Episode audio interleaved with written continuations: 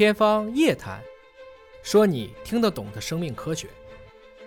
天方夜谭，说你听得懂的生命科学。各位好，我是向飞，为您请到的是华大基因的 CEO 尹烨老师。尹老师好，向飞同学好。每年有二百八十万人啊，是因为肥胖而死亡。嗯，这个《柳叶刀》的一个子刊专门做了一项研究，就是 BMI 指数跟各种疾病的关系啊，结果发现肥胖跟太多疾病都有直接的关联。今天跟尹老师就聊一聊健康减肥的话题。尹老师跟我们说一说，你是怎么保持好身材的？我也保持的不太好，因为这半年基本上没怎么睡觉。嗯，我们当时也说过啊，如果睡眠睡不好的人很难减肥，原因是在于如果不能让身体处于一个休息的状态，人体天然会倾向于留一部分脂肪。嗯，这会导致下一个问题，就是说，你看中国古代的将军，为什么叫将军肚？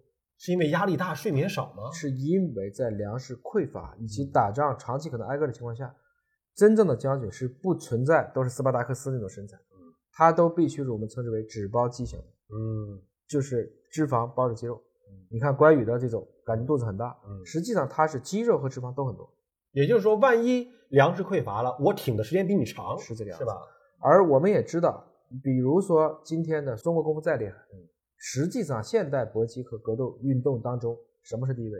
体重、力量。嗯，这个力量实际上是取决于你的质量。嗯，那所以身大力不亏，这话不是白说的。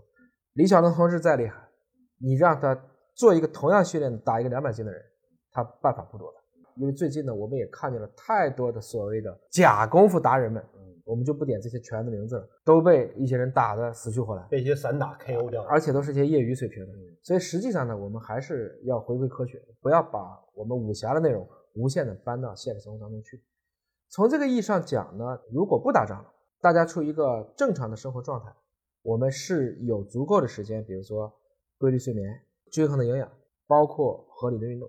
那这个情况下是有可能把自己的 BMI，我们叫身高体重指数。控制在一个合理的范围，按照不管是世卫的指标还是中国人的指标，我们都认为差不多就是从十八或者说十八点五到二十三点九或者二十四这个范围，我们认为是一个比较正常的状态。而其实对于中国的男子，在本科毕业以后，十年之内平均重二十到三十斤，越来越胖，没有办法，因为你的 代谢代谢下去了，应酬变多了。运动的时间变少了，老婆可能也伺候的好了。可能你越不约束自己，他这个趋势就越来越好。反过来讲呢，其实有一些很在意自己的身材的，其实都是很不错的。你比如说华大基因的汪建董事长，包括王石啊，联席董事长，这两位董事长其实赛德半的运动，嗯，啊都精瘦精瘦的，而且他都是非常健康的，是肌肉含量比较高，嗯，所以他体重并不低，但是看起来他的身材是比较。匀称看起来是有一种健康的力量。超重和肥胖跟很多疾病相关，包括慢性代谢的疾病，包括糖尿病、心脑血管疾病，甚至是癌症，都会跟肥胖有关系。包括新冠，这个肥胖是一种新冠导致致死的一个很重要的指标，因为它属于基础代谢，本来心肺功能就不好。那么肥胖到底跟什么有关联啊？其实可能先天后天都有关，都有关系，对吧？就是有些人是有先天的肥胖基因。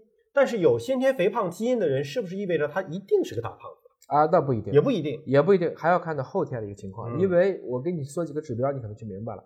我们刚去过武汉，嗯，我们去看年终会，我们去了辛亥革命纪念馆，对吧？当时有一句话写的非常到位，嗯，当时说武汉男子的平均身高是多高？一米六，一米五，一米五，平均是一米五，嗯。所以三国时期经常说身高六尺，嗯，那其实当时一尺是二十二厘米。那从这个价这个角度去理解。可能那个年代人能够长到一米四一米五，在营养不充足情况下差不多了。嗯，所以你无法解释基因没变，为什么现在人操纵肥胖这么多呢？营养好了啊，营养好了，生活条件也好了。所以就先天的基因当然是一个因素，你后天的环境和你的饮食营养关系也非常的大。包括这二十年，几乎所有保护区的猴子都开始。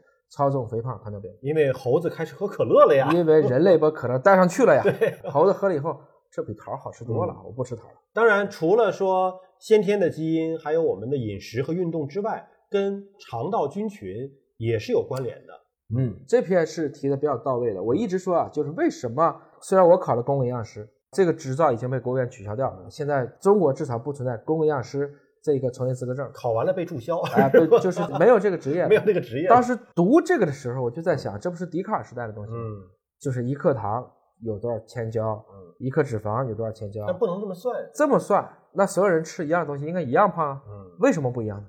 它有一个食物停留时间、吸收率、肠道菌群的关系。所以应该说，过去的营养学不考虑肠道菌群的营养学，基本上误人子弟。嗯，它很精确的把营养学变成了数学，却忽略了我们对这个数学的吸收性。